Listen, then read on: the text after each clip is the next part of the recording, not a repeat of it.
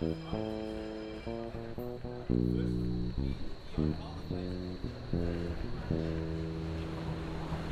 Pankow.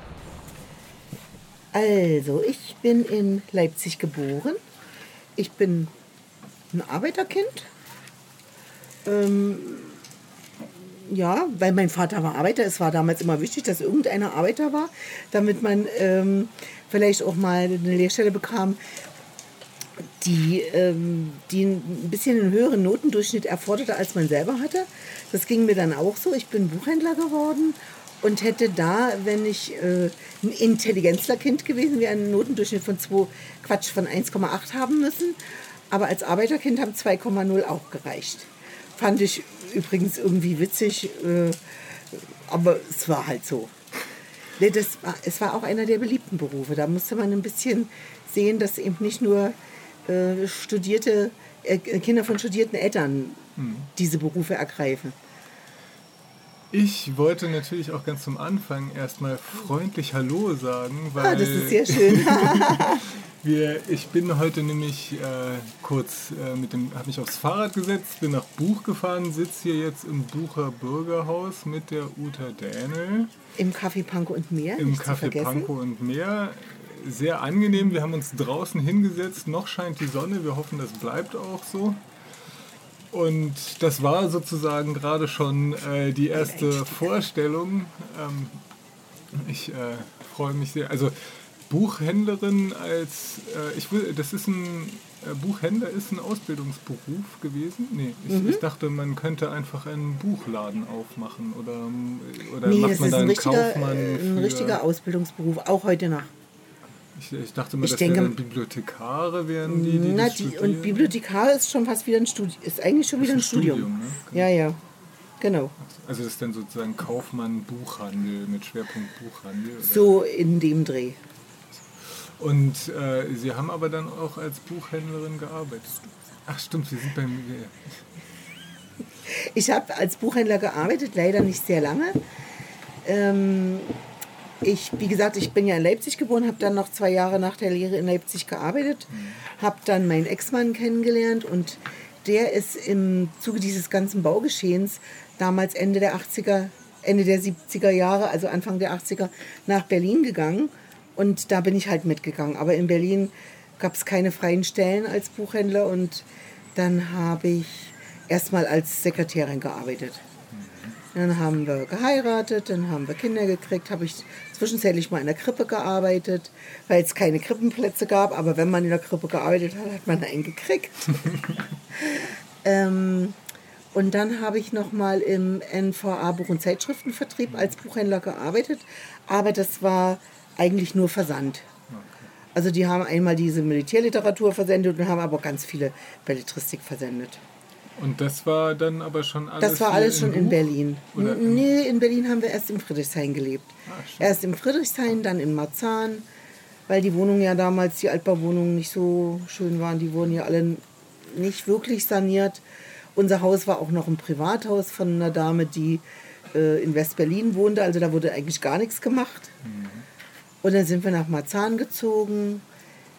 Dann habe ich später angefangen in der Verwaltung der, Moment, wie hieß das nochmal? Das ist schon so lange her. Verwaltung der Wirtschaftsbetriebe des Ministerrats als Lageristin zu arbeiten. Bis zur Wende war eigentlich auch ein toller Job, hat mir auch Spaß gemacht. So im Lager mit Gabelstapler und Hochregal fahren und alles so eine Sachen. Damit war natürlich nach der Wende Schluss. Und in dieses Gebäude zog eine Gastrofirma ein. Gastronomie Großhandel. Und da hatte ich Glück, die haben mich genommen. Glück oder Pech, naja, gut, kann man so sehen, weil es war ein schönes Arbeiten, wenn der Chef nicht da war. Ja, er war sehr frauenfeindlich und Frauen waren für ihn nur so Objekte halt. Also und arbeitende Frauen so im Lager, das, war halt nichts. War Also nicht Frauen. Frauen hätten hübsch im Büro zu sitzen und nett auszusehen. Da habe ich auch nach zwölf Jahren aufhören müssen, weil es gar nicht mehr ging. Aber zwölf Jahre ist schon eine ganz Zwölf Jahre war eine echt lange Zeit, die ich mich da auch durchgequält habe. Dann kam noch äh, die Trennung von meinem Mann dazwischen, dann sind wir noch mal umgezogen. Also alles waren so ein bisschen wilde Zeiten. Und ähm, Dann habe ich Jens kennengelernt, also war ich dann schon von meinem Mann getrennt, noch nicht geschieden, das dauert ja auch immer eine Weile. Dann habe ich Jens kennengelernt und der hat mich dann auch dazu ermutigt, aufzuhören in der, in dem, in der Firma. Der sagt, nee, komm, das, das schaffen wir und mach das nicht. Ich hatte dann zum Glück auch einen guten Arzt, der mir das auch bestätigt hat beim Jobcenter, beim damals noch Arbeitsamt, mhm. weil Mobbing ja auch gar nicht geht. Genau. Und dann habe ich äh, eine ABM-Stelle bekommen als in der Altenpflege. Äh, Grundlage war eigentlich, dass sie zu mir gesagt haben beim Arbeitsamt, ich solle doch Altenpfleger lernen. Und dann habe ich zu denen gesagt, ja, sorry, ich habe noch niemals einen alten Menschen gepflegt. Ich weiß gar nicht, wie das geht. Geben Sie mir doch erstmal eine ABM. Haben die auch direkt gemacht. Mhm. Habe ich ein Jahr durchgezogen. Da habe ich dann schon angefangen, äh, ein bisschen politisch zu kämpfen, mhm. weil vorher war das alles für mich so, entweder hatte ich keine Zeit oder es war mir egal. Aber das, Muss ich sich, so sagen. aber das hat sich jetzt durch, durch dieses ABM-Konstrukt ergeben, weil da oder durch die alten, also was war dann der? Na, eigentlich war so die, äh, die Sache, dass ich Dinge nicht mehr hinnehmen wollte. Wir haben die ABM angefangen, wir haben was aufgebaut in einem halben Jahr und dann sollte Schluss sein. Also dann hat der Senat gesagt, es gibt das nur für ein halbes Jahr und dann ist Feierabend. Und da haben wir uns mächtig geärgert, weil wir uns einen Kundenstamm aufgebaut hatten. Wir haben nicht immer in den Altenheimen gearbeitet, sondern wir haben auch Betreuung gemacht und Einkäufe. Und dann habe ich als erstes erste Mal in meinem Leben eine Petition geschrieben und habe das tatsächlich geschafft, dass die ABM auf ein Jahr verlängert wurde. Mhm. Ich wusste das auch gar nicht so, aber äh, da kam dann der Leiter von, diesem, von dieser Trägerstelle und sagte zu mir, Ihnen haben wir das zu verdanken, dass Sie jetzt hier ein Jahr arbeiten dürfen. Und da habe ich erst mal gedacht, ach guck mal an, wenn ich mich mal wehre, dann kann es ja doch was geben. Mhm. Und äh, Jens, mein Mann, der war ja sowieso schon in Stralsund damals politisch aktiv, der mhm. kommt ja aus Stralsund, ist hier nach Berlin gekommen und war aber den Linken sehr zugetan, also der äh, PDS damals noch, aber hat halt immer so ein bisschen rumgemotzt und war auch nicht Mitglied und äh, hat da am Computer, hat er dann in verschiedenen Foren geschrieben. Und dann habe ich einfach zu ihm gesagt, weißt du was, meckern kannst ja viel, dann tritt doch endlich mal ein. Mach doch auch mal was. Und dann wusste er es nicht so genau und dann hat er so überlegt und hat er mich gefragt, ob ich mit eintreten will. Und dann habe ich gesagt, nee, mach du mal erst, ich will erst mal gucken, wie das ist. Das und war dann, auch ein bisschen gemein, oder? Den anderen erstmal vorzuschicken. Ja, ja, ja, ja. Das war aber auch ganz gut so. Ja. Dann haben wir schon im Buch gewohnt zu der Zeit. Und hier sind wir ja in der BO ganz herzlich aufgenommen worden, auch als ich noch nicht Mitglied war. Aber das, ich glaube, ich bin ein Jahr später dann eingetreten, als ich gesagt habe, so ein Quatsch, jetzt mache ich das hier alles mit, dann kann ich ja auch Mitglied werden. Ganz, äh, ganz kurz nochmal den Zwischenschritt, ähm, weil mich das ja als, äh, ähm, ich bin ja auch so ein bisschen so im Vorort groß geworden, sage ich mal, so Wilmersdorf. Ja. Aber ähm, ich habe jetzt sehr lange in der Innenstadt gewohnt und äh, Buch kommt mir jetzt ja irgendwie im Vergleich zu Wilmersdorf so ein bisschen vor wie, äh, wie so ein, wie, ja, keine Ahnung, wie schon hinterm, hinterm Grunewald sozusagen. Und äh, mich würde es schon nochmal interessieren, wie man denn, wie, wie, man den Schritt macht, sozusagen zu sagen, so, jetzt war es mir genug Trubel in der Stadt, jetzt will ich Aber ins Grün. das war eigentlich ein Zufall. Als ich mich von meinem Ex-Mann getrennt habe, habe ich, bin ich in ein Apartment an der Lipschitzallee gezogen, mhm. weil da einfach alles drin war. Ich habe äh, ihm alles dagelassen und habe gesagt, äh, was soll's, ich gehe und lasse alles hier und ich ziehe erstmal an das Apartment. Und dann, wie gesagt, habe ich Jens kennengelernt und dann musste ich aus dem Apartment raus, weil das so ein Pauschalbetrag war, also nur für eine Person. Okay. Dann haben wir eine Wohnung in Moabit gefunden, eine sehr schöne Wohnung im Hinterhof und ähm, war aber alles grün und ruhig in der Waldstraße, war richtig toll. Und dann kriegte er das Sorgerecht für seine Tochter und dann kam auch mein Sohn wieder. Also es waren ganz viele persönliche mhm. Verquickungen, die es einfach erforderlich machten, dass wir noch ein Zimmer mehr brauchten. Ja. Und äh, damals gab es in Berlin zwar noch keine Wohnungsnot, aber einfach mal so ohne Kaution eine Wohnung zu kriegen, war fast unmöglich. Mhm. Und dann hätten wir in Hellersdorf eine haben können, aber das war mir von der Verkehrsanbindung ein bisschen zu weit und zu lange. Das war ja alles noch während meiner ABM-Zeit. Und dann hat die Hobo, die damals noch Gesobau, hier so eine Ausschreibung gemacht. Die hatten dann so, so eine Aktionstage, wo man kommen konnte und sich die Wohnung angucken konnte.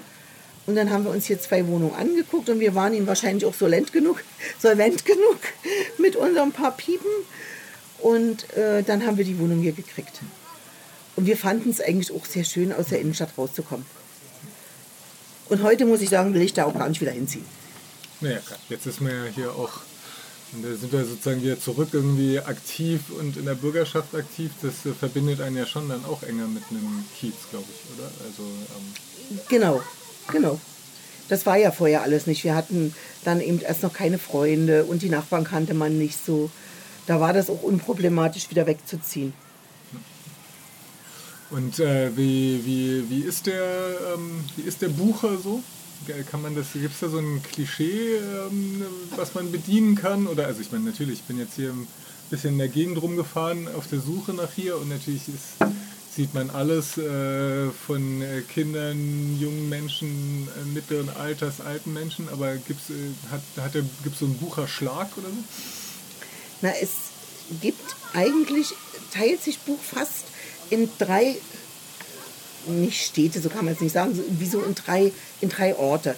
Einmal hat man die Siedlung, wo die ganzen Einfamilienhäuser stehen und höchstens mal ein Zweifamilienhaus oder ein ganz kleines Haus. Dann hat man die eine Seite von der Karower Chaussee und die andere Seite von der Karower Chaussee. Das, durch diese große Straße ist da wenig Verbund, weil die Straße trennt. Das ist einfach so. Außerdem sind da die Häuser auch wieder kleiner und hier sind eben die großen Plattenbauten. Das ist dann auch noch. Und innerhalb dieses großen Gebietes hier, äh, früher nannte sich das ja auch Buch 1, 2, 3. Und das äh, hinter der Karower Chaussee hieß Steintal. Und das hier war Buch 3. Ja, Buch 2? Buch 3, ja, genau. Das, äh, und die alten Bucher, die hier eben schon äh, viele Jahrzehnte wohnen, die wissen, die sagen das auch noch so. Als wir hierher gezogen sind, damals 2004, 2003, ähm, waren wenig junge Leute da. Also es sind auch viele abgewandert, weil die Gesobau nicht wirklich was gemacht hat. Und hier in Buch gibt es ja einen Bürgerverein, der neben der Linken oder auch mit der Linken, so muss man es ja auch sagen, viel bewerkstelligt hat und viel auch in, in Schwung gebracht hat. Also der hat richtig was bewirkt. Wir hatten damals ganz große ähm, Veranstaltungen und viele Veranstaltungen mit dem Bürgermeister, mit den Stadträten und mit der Gesobau, weil die hier absolut nicht sanieren wollten. Die wollten nicht sanieren. Und dann hat die Gesobau an die Hovogie verkauft und die Hovogie hat angefangen zu sanieren. Da gab es die ersten Schwierigkeiten, weil die Hovogie gemauschelt hat mit äh, dem einen Herrn aus Karo von der SPD, der damals hier als Kandidat auch auftrat. Dummerweise habe ich schon wieder meinen Namen vergessen. Aber Ist ja nicht so ja, die hatten dann ohne Ausschreibung an, der hat eine Baufirma, äh, die Aufträge an ihn vergeben. Und äh, über den Bürgerverein ist das auch rausgekommen und da gab es richtig Ärger. Und dann musste die Hovogie die Aufträge neu ausschreiben. Da sind auch ein paar Köpfe gerollt. Denn die Mieten nach seiner Berechnung, also nach seinen Aufträgen, die wären so horrend gestiegen, das hätte hier wieder keiner mehr bezahlen können. Das wollten wir ja nicht als Bucher. Ne? Außerdem wussten wir, dass unsere Häuser auch selber alle drankommen irgendwann mit der Sanierung. Die Sanierungsgeschichte war ein ganz schön großer Knackpunkt, wo auch äh, die Linke auch ein bisschen so mit eingegriffen hat. Also mit Versammlungen, mit, äh, mit den Stadträten, die wir da rangeholt haben, mit dem Bürgerverein, sodass das alles dann am Ende doch recht gut über die Bühne- gelaufen ist. Also auch mit, mit den Mieten, die sind nicht unendlich in die Höhe geschossen, ist alles erträglich geblieben. War ein schöner Erfolg. Und da waren sozusagen, da, da warst du sozusagen dann auch schon irgendwie immer mit in dieser äh, Basisarbeit irgendwie mit involviert gewesen? Oder, Ja, so ein bisschen. Ich habe damals noch in Dreischichtsystem gearbeitet. Quatsch, in Zweischichtsystem, aber mit Wochenende. Da war das nicht ganz so günstig. Also da habe ich an manchen Veranstaltungen einfach nicht teilnehmen können, weil sie abends waren oder sie waren am Wochenende. Aber ich habe immer versucht, äh, dann gerade auch mit Jens zusammen das zu organisieren. Und wenn ich nicht dabei war, hatte ich ihn ja immer, der mir alles schön erzählt hat. Oder wir haben uns dann gegenseitig auch ähm, nämlich Ratschläge gegeben, also beratschlagt und sowas alles. Ne? Und eigentlich muss ich sagen, für die Partei ist ja mein Knie äh, ein Gewinn. wie, das, wie, kann ich das verstehen? Also als ich damals dann äh, krankgeschrieben wurde, das ist ja jetzt schon, muss ich mal scharf zurückrechnen, ein, zwei, drei Jahre her, mhm. hatte ich dann, konnte ich zwar nicht gut laufen, aber ich hatte viel Zeit. Mhm.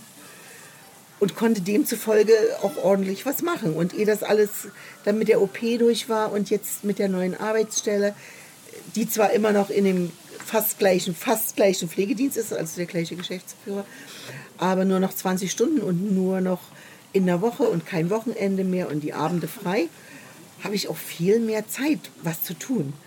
Und jetzt habe ich auch gesagt, also erstens mal tut es meinem Knie gut, wenn ich nicht so viel arbeite. Mhm. Nicht, nicht diese Arbeit, so muss man es ja sagen.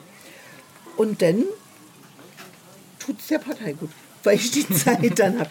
Ja, es, es ist einfach so. Und es stört mich jetzt auch nicht. Jetzt bin ich 58, das ist okay. Also ist Zeit sozusagen, also Zeit haben schon äh, eine gute Motivation, um sich äh, politisch zu engagieren? Ich denke schon. Hat man mehr Ideen oder begegnen einem mehr Dinge, mit denen man... Man kann mehr machen. Man kann an mehr Veranstaltungen teilnehmen und das finde ich wichtig. Also es hat mir, es hat immer ein bisschen gefehlt, dass ich an Veranstaltungen teilnehmen konnte. Und ähm, das hat sich, also de, de, gab es neben dem, äh, also der Kontakt zur Linken kam ja sozusagen ein bisschen über die Familie, würde ich mal sagen. Ähm, hat, war das von Anfang an sozusagen eine, auch eine Nähe, die sich dadurch nur bestätigt hat, dass man halt einfach halt äh, die Menschen, mit denen man sich umgab, sowieso eher zur Linken tendierten, dass das eigentlich selbstverständlich war? Oder war das irgendwann auch tatsächlich eine, also gab es irgendwann eine eine Motivation, wo man sagt, so, nee, es muss einfach auch die Linke sein, weil das und das ist mir wichtig und äh, das und das finde ich nur hier? Oder hätte es auch, ja, also was hat sozusagen dann konkret dazu geführt zu sagen, so, linke also, Politik muss. Ich muss, muss sagen, sein. innerhalb der Familie eigentlich nur wirklich, was Jens auch äh, betrifft. Mhm. Denn meine Eltern sind politisch nicht wirklich motiviert. Die haben zwar gesagt, also wie sie auch gemacht haben, als sie noch wählen gegangen sind. Jetzt gehen sie nicht mehr, jetzt wohnen sie auf dem Dorf und alles ist so weit weg. Sie wählen die Linke. Ähm, und was meine andere Familie angeht, wir haben nicht so wirklich viel Kontakt. Die haben alle ganz andere Dinge zu tun, wohnen auch alle weit weg. Meine Tochter weiß, ich wählt auch die Linke. Die mhm. ist einfach mal so auf meiner Seite, obwohl sie jetzt auch in Baden-Württemberg lebt. Die sagt manchmal, naja, so viele sind wir ja hier nicht, die die Linke wählen. Aber das ist nicht so schlimm, weil ich, es zählt immer jede Stimme. Klar. Und meine Schwiegermutter war sehr engagiert, die ist leider halt, gibt es hier halt nicht mehr. Äh, dadurch ist es wahrscheinlich auch bei Jens gewachsen. Er sagt, er kommt auch aus einer linken Arbeiterfamilie. Das war eben immer schon so bei ihm. Und das hat mich so ein bisschen dazu gebracht. Und dann die ganzen Sachen, man, ich, wenn man sich politisch ein bisschen engagiert und die Augen offen hält, ist es für mich so, dass ich diese linken Dinge, diese Dinge, die die Linke vertritt, das ist dann so meins. Also eine andere Partei hat das leider nicht. Am Anfang, als ich Jens noch nicht kannte und dann so mal langsam mich mit Politik beschäftigt habe nach der Wende, bin ich dann auch mal so in Richtung Grün, habe mal geguckt, so was die machen. Aber das war ja noch nicht. Ich habe mich halt nur informiert, fand da ja auch manchmal einiges ganz nett, aber es war nicht so wirklich. Was, was, ist, was ist so der Kernbegriff, den das beschreibt? Also was ist sozusagen das... Also der, der, ähm, der bei den Grünen fand ich halt gut, dass sie, dass sie viel mit Umwelt machen, weil die Umwelt ist ja einfach sehr geschädigt. Andere Parteien gucken gar nicht drauf. Bis auf die Linke, die guckt auch drauf. Und dann diese ganzen sozialen Aspekte. Mhm. Und das ist jetzt auch das geworden, wo ich mich auch wirklich engagiere. Ich bin ja Bürger, stellvertretende Bürgerdeputierte seit letztem Jahr September. Auch im Ausschuss Arbeit, Soziales, Gesundheit. Mhm. Das ist auch so wirklich mein Ding. Also und Flüchtlingspolitik und Seniorenpolitik. Mhm. Ähm, das ist immer schon das, was mich so interessiert hat. Also äh, als ich noch ein bisschen jünger war, dann schon eher die Kinder. Jetzt sind es die Senioren, auch bedingt durch meinen Job. Und das ist das, was ich wo ich mich in der Linken auch so aufgefangen fühle und wo ich mhm. denke, ich kann auch was bewirken. Also wenn ich. also die, die Schwächeren in der, den Schwächeren in der Gesellschaft eine Stütze sein. So ist das, weil den anderen muss ich keine Stütze sehen. Die schaffen das alleine. Äh, Nee, schon den Schwächeren. Ja, ja. Wir, ich ähm, muss gerade überlegen, wir hatten das bis jetzt äh, äh, noch nicht, glaube ich, den Begriff äh, der Bürgerdeputierten. Ähm, was macht man denn, also wie kommt man denn dazu, Bürger, also was ist eine Bürgerdeputierte und wie kommt man dazu, eine Bürgerdeputierte zu sein? Also wenn man eine Bürgerdeputierte ist, hat man in den Ausschüssen auch eine Stimme. Also man hat eine beratende Stimme, man kann äh, mit abstimmen. Als Stellvertretende natürlich nicht, aber als Bürgerdeputierte schon. Hat allerdings in der großen BVV dann wieder keine Stimme. Also nur, äh, wenn Beschlüsse verabschiedet werden, die dann, die werden ja, werden ja dann an die große BVV weitergereicht, da hat man als Bürgerdeputierter eine Stimme. Also Und- das sind dann sozusagen die, äh, die Parteien können dann noch äh, Bürger für bestimmte Fachgebiete sozusagen vorschlagen, Genau. die dann da halt mitarbeiten. Genau, und äh, man braucht das halt auch, weil man braucht ja auch eine gewisse Stimmenanzahl. Also es gibt die, die, die BVV ist ja ein bisschen kompliziert aufgebaut, finde ich, aber andere sagen, es wäre nicht die, an dem. Es gibt die ganz äh, normalen BVV-Mitglieder, die Bürgerdeputierten und die Stellvertreter. Ähm, ein Bürgerdeputierter kann auch ein Stellvertreter für ein normales Mitglied sein. Das darf ich als stellvertretender Bürgerdeputierter wieder nicht. Ich darf wieder nur den Bürgerdeputierten vertreten. Und da mir das zu wenig ist, möchte ich doch gerne BVV-Mitglied werden.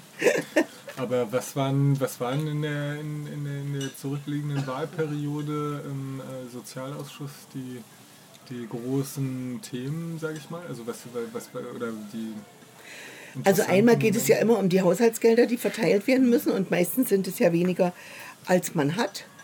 Das, ähm, wir haben auch ähm, viele Sitzungen zusammen mit dem Herrn vom Jobcenter, habe ich jetzt vergessen, oder mit Frau Zürn Kostatovic vom äh, Bezirksamt, die dann äh, Empfehlungen bekommt, welche, welche Gelder zum Beispiel eingesetzt werden in den Senioren-Freizeitstätten oder bei der Heilsarmee, die alle so äh, vom, vom Senat bzw. vom Bezirk unterstützt werden. Und manchmal muss man dann eben auch Gelder kürzen, weil nicht so viele da sind und dann muss man eben beraten, wo das geht, wo man das machen kann und das kann man nur zusammen. Also das, äh, dann kommen eben auch viele Nachfragen. Jetzt letztens hatten wir eine, die ähm, und, und es geht auch um Flüchtlingspolitik, so gehört ja auch dazu. Letztens hatten wir einige Heimbetreiber da, die äh, berichten sollten, wie, wie das so läuft in ihren Heimen, welche Probleme es gibt oder wo es besonders gut läuft. Leider fand ich, das war ein bisschen nicht so ganz so ehrlich, weil ich dadurch, dass ich ja auch hier ähm, im Refugium sehr oft zu finden bin, da schon auch andere Sachen gehört habe. Aber alles in allem konnte man auch nachfragen und äh, es war mal wichtig, dass äh, das auch mal so ein bisschen angesprochen wurde. Auch die Unterschiede zwischen die unterschiedlichen Probleme zwischen Notunterkunft und äh, Gemeinschaftsunterkunft. Und dann ähm, geht es ja auch in den Beschlüssen um die Geflüchteten. Dann jetzt hatten wir eine Abstimmung über die Situation von misshandelten Geflüchtlingen oder misshandelten Flüchtlingen, die in den Flüchtlingsunterkünften äh, misshandelt wurde oder denen da halt Gewalt angetan wurde. Inwieweit man denen helfen kann und was man da machen kann. Und so eine Sachen sind halt in der untersten Ebene. Es gab, es gab da ja, glaube ich, ähm, auch in der BVV noch Drucksachen, die versucht haben, irgendwie für besonders schutzbedürftige Ja, genau. äh, Geflüchtete. Diese Drucksachen ähm, werden äh, abgestimmt und dann zur Empfehlung, wenn sie soweit fertig sind, dass der Ausschuss meint, so kann man das reingeben. Da gibt es halt immer die Stimmen von, äh, von Grünen und Piraten, die auch immer viel dagegen haben oder die eine andere Meinung haben. Und die gehen dann so ähm, in die BVV rein und werden dann meistens beschlossen. Also ich denke schon, dass die meisten Drucksachen dann Ja, also wenn, durchgehen. ich glaube, wenn man im Ausschuss Erfolg hatte mit seiner Ja, ja. Drucksache, dann ist man eigentlich guten, kann man ein gutes Gefühl haben. Manchmal bei Sachen, die knapp sind, die werden dann nochmal diskutiert und dann kann Genau. sich manchmal auch noch ändern. Ähm, das Thema Geflüchtete ist ja, ähm, wird ja äh, für, also für die nächste Wahlperiode auch im Buch nochmal eine ganz besonders äh, große Rolle spielen, weil Buch ist ja in Berlin, zumindest den Planungen nach, mit einer der Schwerpunkte für Unterbringung. Äh, ich ich kenne jetzt äh, die aktuellen Pläne gar nicht so genau, aber ähm, es geht schon ja darum, glaube ich, äh, auf der Brunnengalerie ähm, dauerhafte Einrichtungen. Nee, ich glaube, die aktuellen Pläne kennt nicht mal wirklich jemand. Nicht mal Herr Jaya. Diesmal nicht. Nein, auf der Brunnengalerie möchte sich nach wie vor das MDC ein bisschen profilieren, also hier der Campusbuch. Ähm, das Flüchtlingsheim mit diesem modularen, diese modularen Bauweise, das kommt äh, so ein Stück dahin, wo das Wosifa-Festival demnächst stattfindet, also am Sonnabend. Da, Wosifa-Festival, kennst du nicht? Wosifa-Festival? Das ist nicht so schlimm. Musst du dich erkundigen. Es ist so ein, ist so ein alternatives Festival äh, von der linken Szene. Die sich ja hier auch äh, gut mit uns gegen die Nazis aufstellt, muss ich mal sagen. Ja, ich bin, ich bin, Ja, ja. Ich bin im letzten Jahr zwei, zweimal, glaube ich, hier draußen Ja, gewesen und es ist immer Das ist wieder auch gut wieder so ein sehen, Schwerpunkt hier für wie viele Menschen dann doch irgendwie hier bereit sind, sich irgendwie mit auf die Straße zu stellen. Und dann soll äh, der Paritätische Wohlfahrtsverband, der kämpft schon lange darum, eins seiner zwei Gebäude, die er hier als Altenheim hat, und das eine ist schon lange leer, umzubauen in eine Flüchtlingsunterkunft für, ich glaube, es waren 350 Menschen.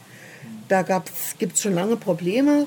Äh, der Herr möchte und möchte und der, die Lagiso-Leute, die haben immer irgendwas dagegen.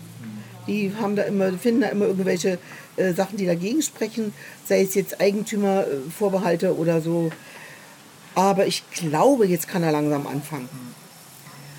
Aber wie hat sich denn die, die Stimmung im Buch so entwickelt? Am Anfang hat man ja immer wieder mal in den Zeitungen gelesen, so, hm, da gab es schon auch viel Widerstand oder da gab es schon auch Leute, die irgendwie hier nachts an irgendwelchen Bauzäunen irgendwie Das unterwegs hat, waren. das hat ja angefangen im November vor anderthalb Jahren ungefähr. Ich weiß, ich, hab, äh, ich war gerade zur Reha und habe Abendshow geguckt und sehe da plötzlich, wie Elke Breitenbach spricht und das eben sagt mit diesen Flüchtlingsunterkünften, in, mit dieser Flüchtlingsunterkunft im Buch. Und ich war erstmal auch völlig entsetzt, dass keiner was davon wusste und dass der Bauzaun einfach schon gestellt war. Der Bauzaun kam und dann wurde erstmal gesagt, wofür. Wir haben nämlich schon die ganzen Jahre davor gekämpft, weil der Campusbuch die ganze Brunnengalerie haben wollte. Also der wollte da alles abholzen und äh, neue Labore bauen und äh, Pillenfabriken und sowas alles. Und da haben wir uns im Bürgerverein oder mit dem Bürgerverein mächtig dagegen gewehrt, weil wir gesagt haben, das hier ist ein Grünzug. Also äh, wir möchten nicht, dass hier die Bäume gefällt werden. Sie können ja auf die unbebauten Stellen der Brunnengalerie gehen. Da wollten sie aber nicht hin. Und die unbebauten Stellen sind dann äh, mehr so Richtung Autobahnbrücke. Da ist eigentlich auf der ganzen Brunn- Brunnengalerie nichts. Aber nein, sie wollten hier unten hin. Na gut. Jedenfalls hat ja dann Herr Chaya beschlossen, dass äh, dieses Flüchtlingsheim hier unten hinkommt. Es gab wahnsinnig viel Ärger.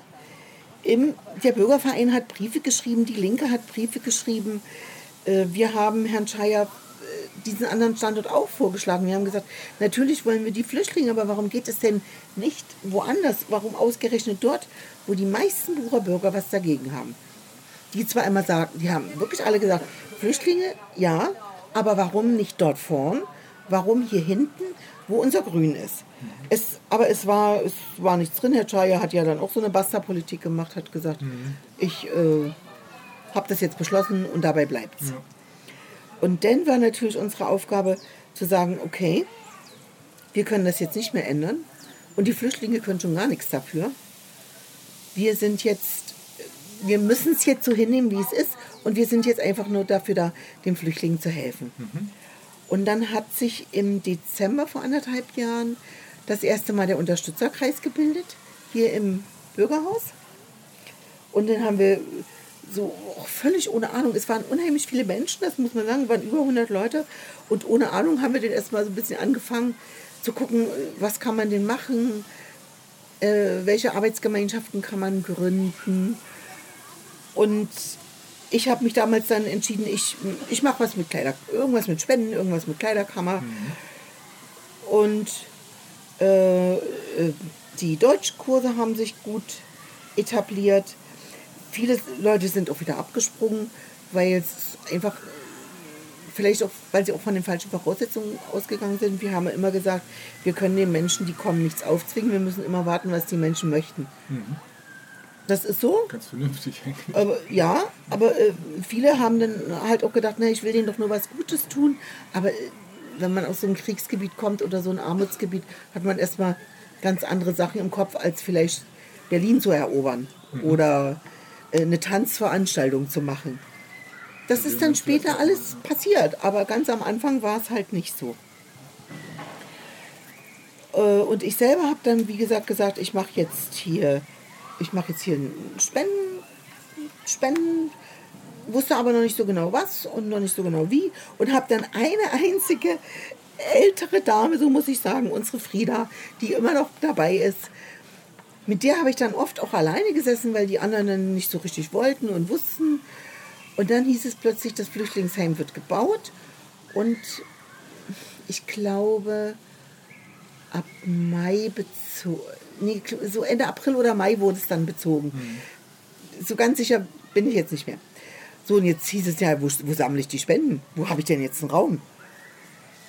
Du hast ja hier nichts, ne? Im Altbau hast du vielleicht mal irgendjemand, der dir noch einen Keller, der da zu klein gewesen wäre, gibt. Und dann habe ich Glück gehabt und habe im Campus bei der BBB Management GmbH, ich darf sie auch nicht mal nennen, haben wir ein richtig schönes großes Lager gekriegt. Das hatte eine ordentliche Kapazität und dann haben wir Spendenaufrufe gemacht und die Leute kamen. Es war, es war wie verrückt, wir wussten gar nicht mehr, wohin damit. Die haben alles gebracht. Wir haben am Anfang gesagt, wir sammeln nur Geschirr und Bettwäsche. Weil äh, es gab dann schon die Frau Velun von der AWO, mit der wir sprechen konnten, die gesagt hat, die Leute bekommen, wenn sie hier einziehen, als Grundausstattung einmal Bettwäsche, ein Topf, eine Tasse, ein Teller, ein Messer, eine Gabel und eine Pfanne. Und dann haben wir gesagt, ja, ist jetzt aber auch ein bisschen wenig. Und, äh, ähm, soll man denn damit kochen? ja, aber es ist halt ja auch eine Geldfrage. Ne? Ja. Und es wurde, wie gesagt, es wurde gespendet. Das, es war Wahnsinn. Kinderfahrräder, Spielsachen.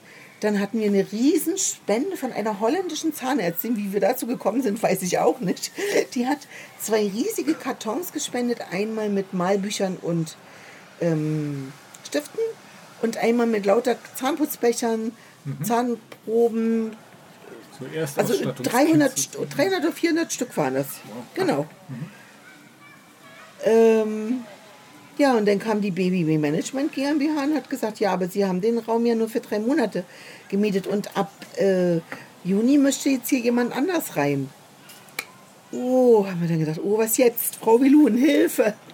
Und sie hat uns dann im Refugium einen Raum zur Verfügung gestellt und dann habe ich wieder übers, über äh, den Willkommenskreisbuch einen Riesenaufruf gestartet, weil ich hatte ja echt Angst, das Lager nicht leer zu kriegen. Hm. Ich weiß auch nicht, wie viele Umzugskartons es waren. Und dann kamen wieder viele, viele, viele mit Autos. Ich habe kein Auto, ich kann nicht mal fahren. Und dann hatten wir innerhalb eines Vormittags alles weg. Das, Le das Lager Besenrein, ich war so glücklich. Und die erste Aktion der Spendenausgabe war noch total unorganisiert, weil wir wirklich keine Ahnung hatten. Wir haben alles aufgebaut und haben gesagt, die Leute sollen sich nehmen. Und die Leute haben sich ja. genommen. Wir haben zweimal so eine große Spendenausgabe von, von diesen Sachmitteln gemacht. Und dann war wirklich auch fast nichts mehr da. Und dann haben wir gesagt, okay, jetzt machen wir nur noch Kleidung. Mhm. Und dabei sind wir auch geblieben. Haben noch mal ein bisschen die Kleiderkammer verändert, das System verändert. Ich habe viel Hilfe von der Gemeinde in Karo. Mhm. Da sind auch viele Frauen, die mithelfen. Die sind alle schon ein bisschen im Rentenalter. Das geht fantastisch. Wir haben jetzt einmal montags eine Ausgabe. Und du hast gesehen, die Leute freuen sich, wenn sie ihn sehen. Auch die Kinder, die sind schon uns sehr zugetan. Also es läuft, läuft schon super. Ja, um das, um das kurz zu erläutern, als ich eben hier vor dem Bürgerhaus ankam, äh, war eine äh, Gruppe, ich weiß, ich, Mädchen war das, eine Familie war das, also die Kinder einer Familie. genau, waren sehr glücklich dabei, äh, mit, mit ihr Fotos zu machen und äh, ich weiß nicht, wo- wollten in die Schule? Nein, das ging um Kurse. Na, dazu oder was? muss man sagen, sie, die kommen aus dem Kosovo und sie, die Mama, die äh, ist mir einmal plötzlich, als ich da in der Kellerkammer stand, weinend um die, in die Arme gefallen. Da weiß man ja auch manchmal nicht. Und dann hat sie gesagt, sie hat so Angst, dass sie wieder zurück muss. Und das ist dann immer sowas, äh, das berührt einen natürlich sehr, weil sie hat wohl auch Gewalt erfahren da im Kosovo. Und die Kinder sind, sind eben auch sehr nett und manchmal sind sie ein bisschen fordernd, da muss man sie dann äh, bremsen. Aber das hat mich dann mit, dies, mit dieser Familie ein bisschen verbunden. Und die haben mir eben heute auch gesagt, die Mama, die weint wieder, weil äh, ein großer Bruder und eine große Schwester mussten schon wieder zurück in, ins Kosovo. Und jetzt haben sie eben Angst, dass sie auch alle wieder zurück müssen. Und ich verstehe ihre Angst und das macht mich auch manchmal richtig dolle wütend, weil ich weiß, sie müssen zurück. Das wird als äh, sicheres Herkunftsland gezählt und das kann ich denen aber nicht sagen. Das zerbricht mir das Herz, das geht nicht. Also ich versuche dann neutral zu bleiben und nicht darüber zu sprechen und denen so viel wie möglich so ein bisschen auch zukommen zu lassen. Ja, aber das ist natürlich, Das ist schwierig. das ist natürlich äh, wirklich das äh, Ärgerliche an, die, an, an dieser Welle, dass jetzt diese Politik der sicheren Herkunftsländer nochmal so ausgeweitet worden ist So und nochmal viel strikter auch durchgezogen wird. Als, Ja. ähm, meine, vorher hatte man dann ja wahrscheinlich je nach Bundesland auch hin und wieder nochmal eine Chance, äh, dran vorbeizukommen, wenn man äh, wenn man sich geschickt angestellt hat, aber jetzt gerade sind die ja eher so auf einer Gnadenlospolitik. Und das ist, äh, ja. Die Mädchen haben mir erzählt, ich weiß jetzt nicht genau, in welcher Stadt sie wohnen, habe ich auch nicht gefragt, dass ihr Haus durch ein Hochwasser zerstört wurde. Also die haben eigentlich, sie haben nichts mehr. Und da ist natürlich, da gibt es kein soziales Netz, was sie auffängt. Und deshalb sind sie nach Deutschland gekommen. Natürlich auch immer in der Hoffnung, Arbeit zu finden. Es ist ja nicht so, dass die jetzt einfach nur hier so bleiben wollen. Die wollen schon arbeiten. Also, naja. ja, das äh, ist halt nicht so ganz einfach. Nee, das ist wohl wahr. Aber das ist, äh, finde ich ja, ähm, finde ich ja sehr beruhigend sozusagen, dass sich ähm, dieses das, das Thema zumindest mit den Einrichtungen hier eigentlich ganz gut entwickelt hat. Das Und, hat äh, es. Die Unterstützerkreise irgendwie routinierter, Ja. routinierter mit der Situation. Gibt es da noch Zulauf oder schwächelt die Unterstützerszene eher? so? Also, Also im Moment ist es ziemlich stabil. also die Leute, die bis jetzt durchgehalten haben, die Genau. haben auch noch Lust, das länger zu machen. Ja, wenn ich man glaube, die haben sich gerade Hilfeaufrufe hat, klang das ja auch so, als wenn dann immer noch mehr. Äh, Die haben sich gerade so alle so eingearbeitet und sind gerade so ein bisschen im Fluss. Ähm, wie das wird, wenn wir neue Flüchtlingsunterkünfte kriegen, muss man sehen. Das können die Helfer, die wir jetzt haben, natürlich nicht mit abdecken. Also da muss man echt gucken, dass man vielleicht noch mal wieder was Neues aufbaut, wie auch immer. Ja, dann sind wir ja sozusagen eigentlich, äh, wir waren jetzt eben gerade schon in, dem, in, der, in der aktuellen äh, BVV gewesen, aber wir äh, hoffen ja, dass wir im Herbst äh, in großer Mannschaftsstärke irgendwie äh, wieder Ja. in die BVV einziehen und was sind denn, was, äh, was sind denn deine Projekte? Also was ist das, was dich dahin treibt, jetzt auch mal richtig mit Mandat und also sicherlich der Sozialausschuss, das klang ja schon nach einer Herzensangelegenheit, wenn man das als Es, wenn es denn möglich wäre. Naja, es geht ja nicht immer nach ich bin Wunsch, ja kein Fraktionsvorsitzender, habe das also auch nicht zu entscheiden. Äh, Deshalb können wir jetzt hier einfach über das reden, was man gerne hätte und was dann passiert. Also ich habe schon gesagt, dass ich das äh, sehr gerne weitermachen möchte. Ähm, interessieren würde mich auch noch äh, Stadtgrün. Das wäre auch noch so ein bisschen was, was so auf meiner Linie liegt. Was ich so gar nicht mag, sind so Wirtschaftssachen. Das ist nicht mein Ding. Da bin ich nicht für geschaffen. Und äh, ich glaube, da sollte man dann auch keinen reindrücken, der das so absolut nicht so mag. Aber Städtebau und äh, äh, Grün, Stadtgrün. Stadtentwicklung ist natürlich auch was, was tatsächlich in Karo Buch ja auch ein großes Was Thema ist. Ne? Also viele, Jetzt wieder ein großes Thema sein wird, ja. Genau, viele Dinge, die mir ja auch äh, begegnet sind in den letzten Jahren, spielten ja halt immer hier oben so. Also ich meine, das, einmal gab es ja diese, dieses Nordquartier von Karo vor der Autobahn, was ja aus, also schon ein bisschen zurückliegend, aber sozusagen ein großes Stadtentwicklungsprojekt gewesen ist. Ja. Buch ist ja generell eigentlich eine Boomregion. Ja, Und dann verbindend im Kulturausschuss haben wir jetzt ja das, äh, das ähm, na, Kultur- und Integrationszentrum, was jetzt ja dann endlich doch irgendwann mal in die Pötte kommen soll. Zumindest hat der Bezirk jetzt versucht, äh, Stadtumbau Ostmittel zu beantragen. Oder Richtig. ist da jetzt gerade unterwegs. Also das sind ja immer wieder viele Dinge, äh, die hier passieren. Wie kommt, wie kommt Buch eigentlich damit klar, dass hier so viel losgeht? äh, Buch kommt sehr gut damit klar. Weil, wie gesagt, dieser Bürgerverein hat ja auch eine sehr große Lobby.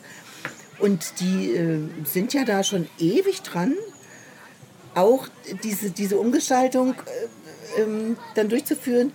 Äh, auch dass diese alte Kaufhalle dann wegkommt, was jetzt dieser tausend kleine Dinge Laden ist, dass da vielleicht ein, ein bisschen eine Art ein Zentrum von Buch, weil wir haben kein wirkliches Zentrum. Ich, fand Das- das, ich, fand, ich muss das sagen, ich bin eben hier die äh, von Karo kommen, Ja. die Chaussee hochgefahren, dann links abgebogen und da denkt man, ah, jetzt bin ich in der Innenstadt und plötzlich steht man auf so einer Kreuzung, wo Fußgänger gar nicht rüber dürfen, alles voll mit Autos steht und man fragt sich so ein bisschen so. warum- ja, okay, das ist ja dieses Autobahn? Straßenbauprojekt, was hier noch ein paar Jährchen läuft. Das haben sie ja jetzt erst angefangen, das wird uns noch ein bisschen beschäftigen. Mit den ganzen, äh, mit den, das ist dann was zum Beispiel, was ja auch äh, dann beim Städtebau und beim Straßenbau mit dabei ist, diese ganzen Busumleitungen und ähm, manchmal weiß ich immer noch nicht, welcher Bus fährt denn jetzt hier bitte da lang zum Klinikum und dann zurück. Das ist sehr kompliziert. Also es wirkt zumindest alles so, wenn man als Außenstehende hier reinkommt, wirkt das alles so sehr im Werden oder man hat eigentlich noch nicht richtig entschieden, wird es jetzt hier Innenstadt werden oder wird es halt, also wie, wie man es gerne hätte, scheint noch so ein bisschen unklar zu sein. Also Es ist eben doch schade, die Passage, die wir haben, die Bahnhofspassage ist ja sehr schön. Aber wenn man die Wildbergstraße runterkommt, sieht man eigentlich gar nichts davon. Da sieht man hier so ein bisschen ein paar Bäume und die hintere Fassade. Das ist nicht wirklich integriert, habe ich das Gefühl. Kann man jetzt aber auch nicht mehr ändern. Es ist nun mal so.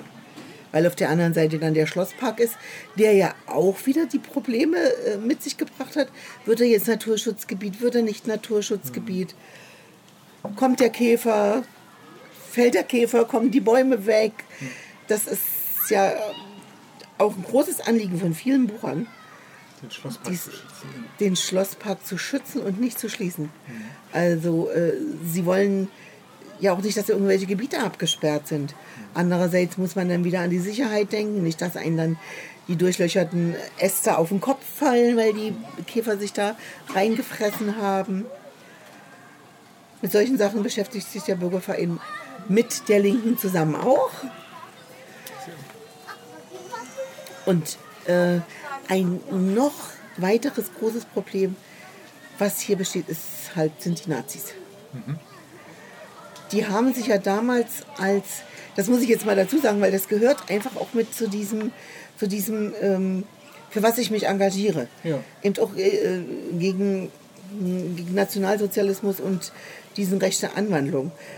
Auch dann in der BVV, wenn es denn irgendwie nötig wird, weil vielleicht oder sehr wahrscheinlich die AfD auch mit irgendwelchen Stimmen reinkommen wird. Ja, das könnte passieren. Möglicherweise, ne? Oder vielleicht auch die NPD, man weiß es nicht.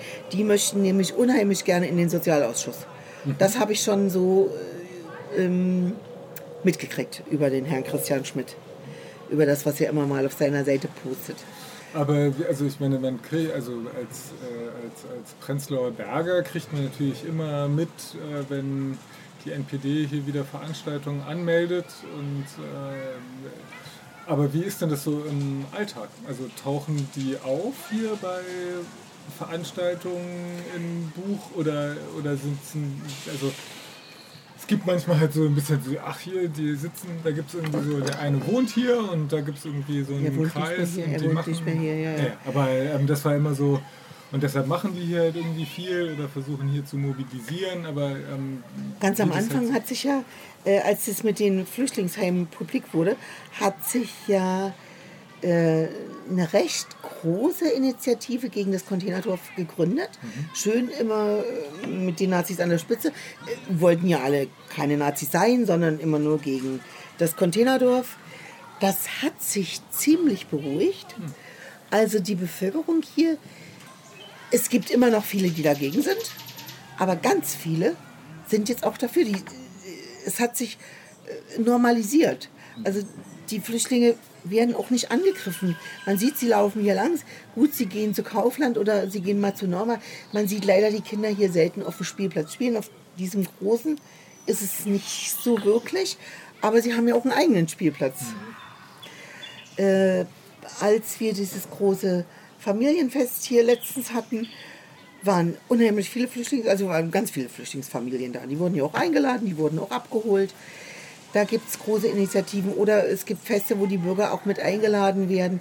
Zwar nicht so, so ganz öffentlich, weil das kann man nicht machen, dazu ist das Gelände zu klein. Aber ansonsten werden die Bürger immer mit dazugezogen. Und die Nazis haben sich weitestgehend zurückgezogen. Sie machen ihre Stände hier. Sie stecken Flyer. Aber so richtige große Konfrontation hatten wir toi toi toi, das muss ich mal so sagen, in den letzten Monaten nicht. Ähm, wir werden sehen, wie es jetzt beim Musifa-Festival am Wochenende läuft. Da gab es letztes Jahr auch Störungen von ihnen. Wir haben ja hier auch immer im Mai die Dieter Eich-Demo. Das war ja auch einer, der von den nationalsozialistischen Jugendlichen ermordet wurde. Da gab es dieses Jahr auch keine Störungen. Ich glaube nicht, dass es sie nicht mehr gibt, aber die werden sich jetzt wirklich auf ihren Wahlkampf orientieren und denken, wenn wir jetzt zu negativ auffallen, dann wählt uns ja auch wieder keiner mehr. So habe ich im Moment das Gefühl.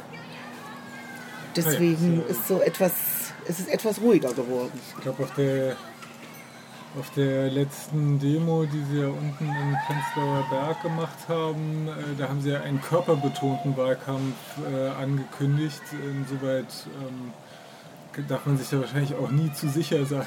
Nee, nee, nee, nee. Wir sind immer auf der Hut.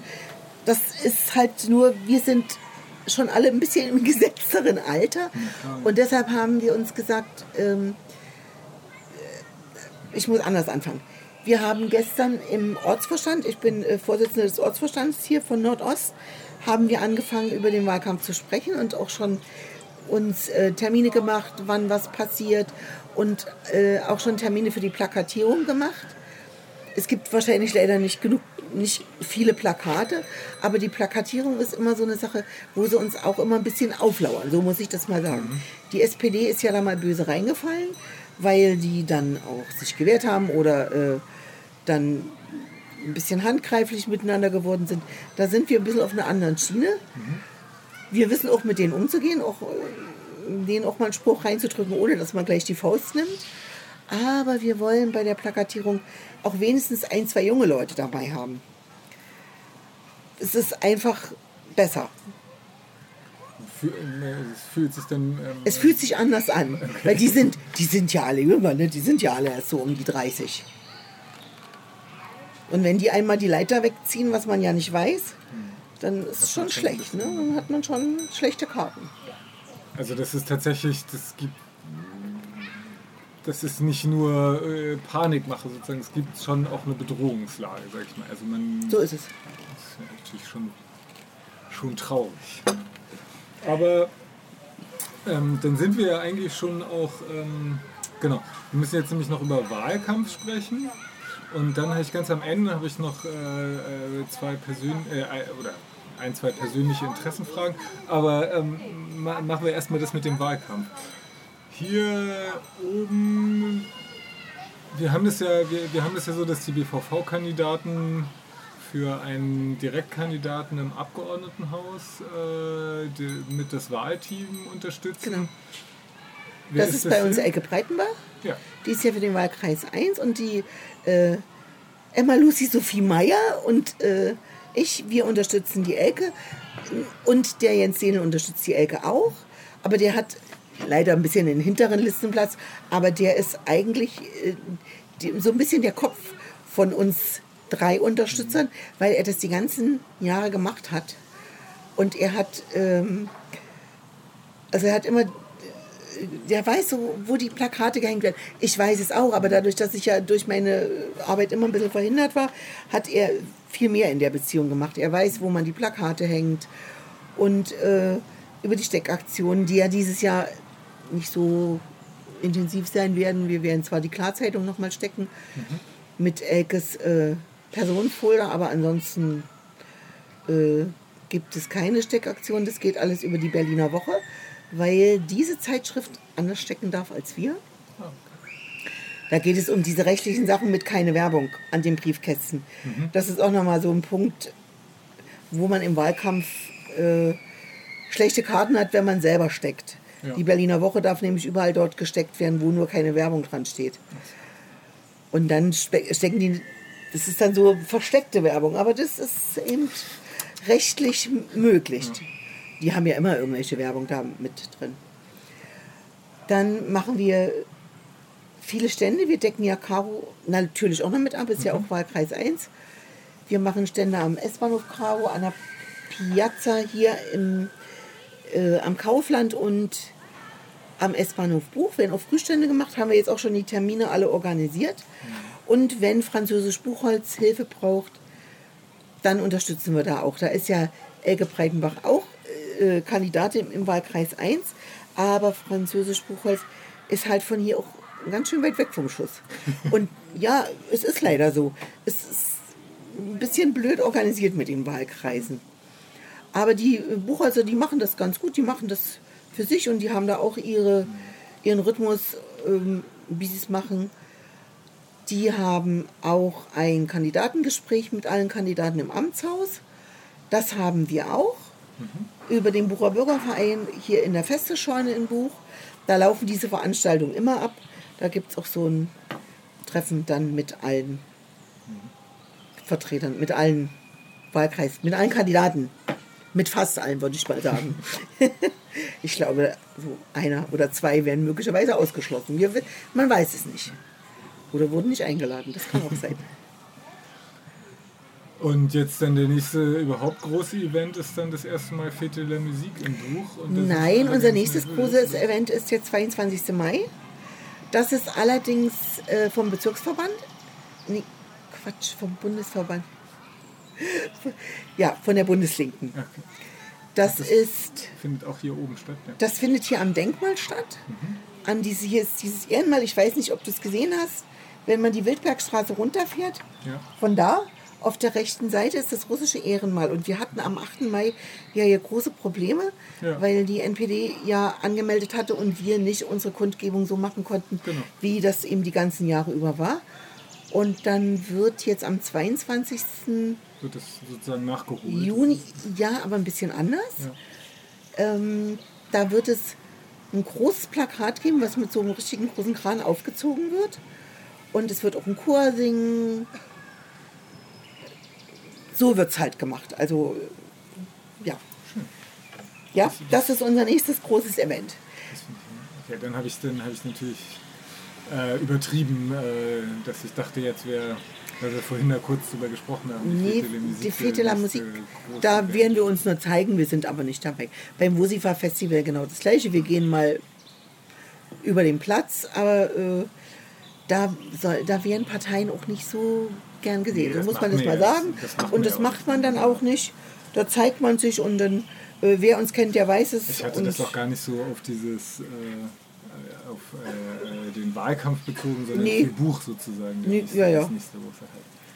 So, und jetzt habe ich nämlich noch eine Frage ja. gehabt, weil ich bin äh, vor zwei Jahren mal mit der Familie hier draußen gewesen und wir sind von der S-Bahn nach links aus Buch rausgelaufen. Da kommt man ja relativ schnell ja. da in den Wald und dann hat man genau. irgendwann auch äh, die große Straße irgendwie hinter sich gelassen und da gibt es ja irgendwie, fand ich sehr schön, kann ich auch nur empfehlen, sind wir da durch so ein kleines Stück Wald gelaufen, da ist ein Zaun drum und dann steht da dran äh, freilaufende äh, Kühe. Ne? Das waren Rinder. Äh, freilaufende Rinder, genau. Und leider ist das freilaufende Rind uns nicht über den Weg gelaufen, aber offensichtlich gibt es da sozusagen, also ich weiß nicht genau, ist das, ist das vom Bezirk oder macht das jemand privat? Oder? Nein, nein, das ist schon vom Bezirk. Das waren hier früher Rieselfelder. Ja. Also alles hier hinten raus, auch diese, wenn man mit der S-Bahn fährt, sieht man auch diese Moorlinse. Das war, als wir hier eingezogen sind, eine ganz kleine Pfütze. In dem heißen Sommer war sie auch mal gar nicht da. Und das wird alles renaturalisiert. Und diese Moorlinse ist auch ein Naturschutzgebiet geworden. Da haben wir auch ganz viele seltene Vögel. Und dieses Ressort mit den Rindern, da gibt es auch Schafe, äh Quatsch, Pferde. Schafe vielleicht auch inzwischen, ich weiß es nicht. Es gibt auch eine große Karte, das geht bis nach Hobrichtsfelde hoch. Gibt es auch so eine Karte, wo eingezeichnet ist, welche Tiere wo sind. Also ich muss sagen, vor den Rindern habe ich mächtig Respekt. Ich bin mal mit dem Fahrrad so an der Seite lang gefahren und es waren so ganz große weiße Tiere. Da habe ich gedacht, bloß gut, dass ich da jetzt nicht drin bin.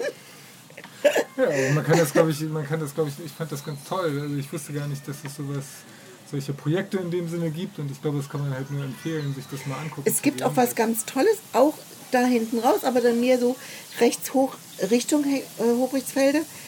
Das sind Steine ohne Grenzen. Das sind äh, eine Menge Skulpturen und andere Sachen, die da äh, so auf diesen Wegen auch mit verteilt sind. So, so richtig schön. Dann kann man richtig schön laufen. Da gibt es auch eine Skaterstrecke also und eine äh, Radstrecke. Ich muss sagen, ich war jetzt wirklich schon äh, vielleicht zwei Jahre äh, durch meine, durch meine damalige Gehbehinderung nicht in dieser Ecke. Ich weiß jetzt nicht, was sich noch Neues getan hat. Aber dann, Aber- ich, dann, dann gab es noch, ich habe allerdings jetzt gerade in meiner Erinnerung nicht mehr genau, wie wir da gelaufen sind. Aber wir sind dann irgendwie so eine Schleife links rumgelaufen und kamen dann, standen dann irgendwann in einem sehr verfallenen, aber eigentlich ganz schönen äh, großen Tor, was irgendwie ziemlich repräsentativ aussah. Es sah aus wie so eine Einfahrt, als wenn es mal irgendwie so ein Staatsgebäude war oder keine Ahnung. Es sah irgendwie halt sehr. Ähm, Wenn ihr nach- links rumgegangen seid, Ja.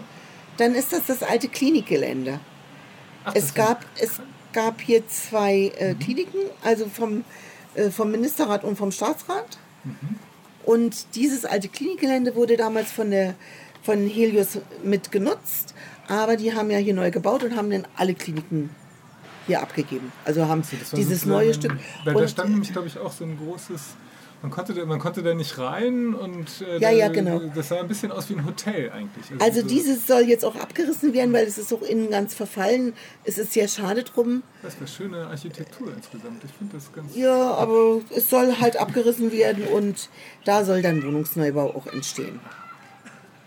Gut, dann habe ich das wenigstens jetzt mit zwei Jahren Verzögerung auch noch rausgefunden. Ich wollte mir Ja. das zu Hause immer mal wieder nachschlagen, was denn da gewesen ist, aber dann. Ja, ich glaube, dann haben wir eigentlich die große Runde geschlagen durch alles, was wir uns vorgenommen haben. Ich äh, äh, wünsche noch einen äh, aufregenden äh, und äh, Wahlkampf mit positivem Ausgang am Ende. Oh ja, das wünschen wir uns doch alle. Und ho Oh ja. hoffe, dass wir uns dann im Herbst äh, wiedersehen in der BVV. Ich bedanke mich ganz herzlich. Gerne, gerne wieder.